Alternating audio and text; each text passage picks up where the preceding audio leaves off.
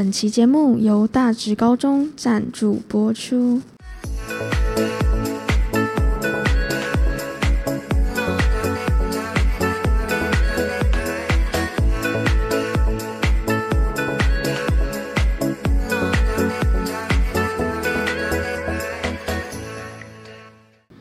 大家好，我们是大直高中的学生，我是李依晨，我是许佳宁。今天我们要介绍的是眷村菜是如何被移民过程及地区影响的。大陆地区地广人多，加上物产丰饶，因此研发出了各种不同的菜系。而在移民的过程中，又经历了什么样的变化，碰撞出什么样的火花，并流传至今的呢？就让我们今天透过这期节目来一探究竟吧。等等，在这之前，我要来浅谈一下我们制作这期节目的缘由。会制作这期节目呢，是因为我们在经过一学期的历史探究实作课程后，透过分析、会诊各式资料，得到了一些启发，所以我们决定做一期节目来记录我们的成果。那为什么要选择这个主题呢？因为呢，我的爷爷是跟随国民政府撤退来台的军人，而我的父亲也是在眷村长大的。出于对眷村饮食的好奇，加上在我们的认知中，眷村菜应是一种由中国传入、以面食为主且调味较重的一种料理。但如前面所说，大陆地区地广人多，加上物产丰饶，让我们不禁产生一个疑问：中国南北的温差大，口味应该要产生不同的变化，但为什么传入台湾的眷村菜肴都是重口味的？这难道和移民过程及地区有关吗？因此，我们便透过这个课程进行探究，寻找答案。在开始今天的重点之前，我们先来简单介绍一下眷村及眷村菜。眷村的居民大多是二战后由中国迁徙而来，因为居民来自各地而传入中国各地区的家乡菜。当这些各地的料理聚集到眷村，经由居民互相学习交流，而导致了口味上的融合，甚至出现了新菜色。也就是我们常说的眷村菜。那么大家一定也很好奇，为什么眷村有这么多各种特色的面食呢？除了当时眷村居民引入之外，还有一个重要的原因，就是当时政策推广，利用美元提供的面粉作为主食。如此一来，台湾的稻米就可以拿去外销赚钱。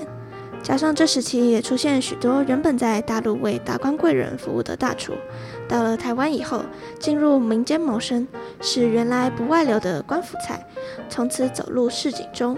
这是中华菜系第一次如此大规模的融合，主要顾客也变成台湾人和来自大陆各地的新移民。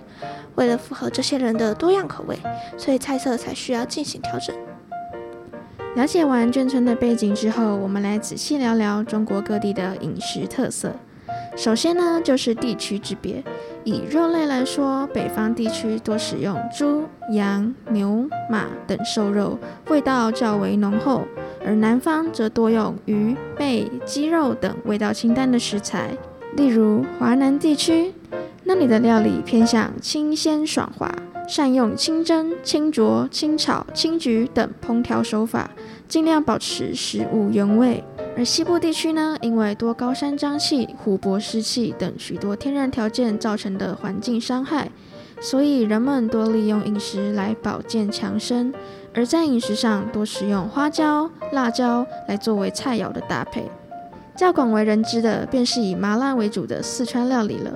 而麻辣更是细分为红油味型、陈皮味型、椒盐味型、姜汁味型等。再来还有不同地形的差异，沿海居民多从海洋中获取食物，特别注重出味烹调，呈鲜甜之味。与之相反的是，内陆居民主要以陆产动植物为食材，多强调烹调厨艺的入味以及凸显菜色的香气。另以味觉来分，则有。北方人视葱蒜，盛前香属是辛辣品；粤人视淡食，苏人视糖之说。而回到台湾来看，在战后时期，执政党及军方的主要人士大多来自于江浙、湖南。来台定居后，极力促进江浙菜及湖南菜的发展。这与政府中高人士习惯吃家乡口味，还有领导人的省级背景有微妙关系。今日国宴也多以江浙菜为主。哎，既然江浙菜有别称，那么湖南菜有吗？答案是有的哦，因为当时军人多为湖南籍，饮食钟情湘菜，因此湘菜又被称为军菜，其口味更是以咸香辣为特色，其中较为著名的有腊肉及泡菜等。在民间，则是以广东菜大为流行，饮食口味也影响着原本以闽粤菜系为主的台湾口味。然而，因为当时军人的薪资不高，甚至可以说是穷困，所以为了在有限的食材下丰富菜色，来自不同地区的人们互相交流学习彼此的家乡菜，因而创造出新的菜色及口味，并创造出眷村菜的独特性。那么，你知道常见的眷村菜有哪些吗？当然喽，讲到眷村菜，就不得不提及面食，而最常见的面食又可以分为板。和面条，面条的广泛使用，就是受到美元以及当时政策的影响，使原本以米食为主的中国料理融合了面食，成为新菜色。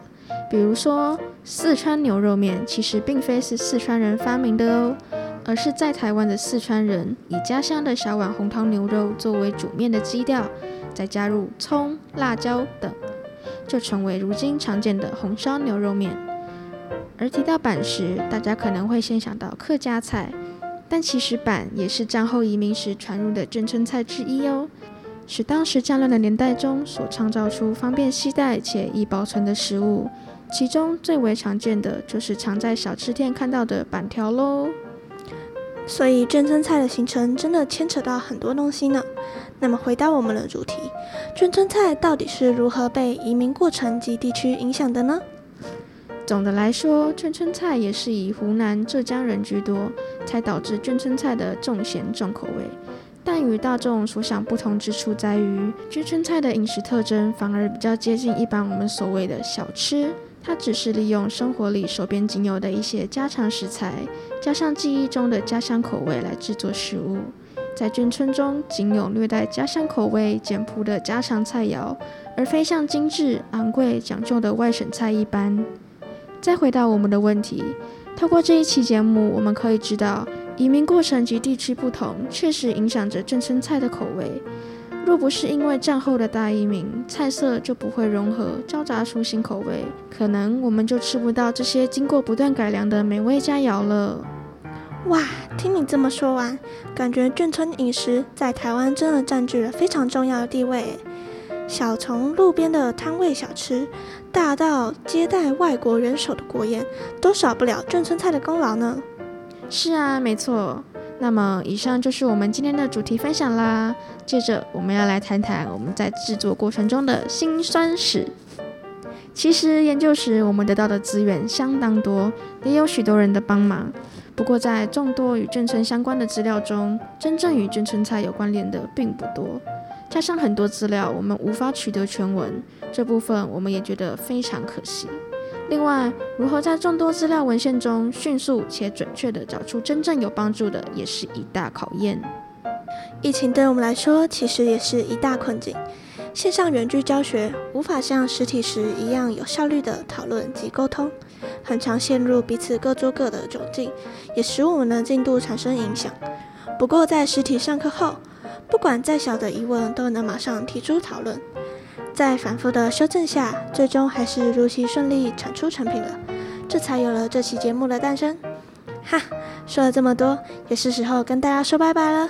那我们今天的节目就到这。哎，等等，如果大家对以上的内容感兴趣，欢迎至内湖阳光街两百八十六号绢泥袋品尝看看哦。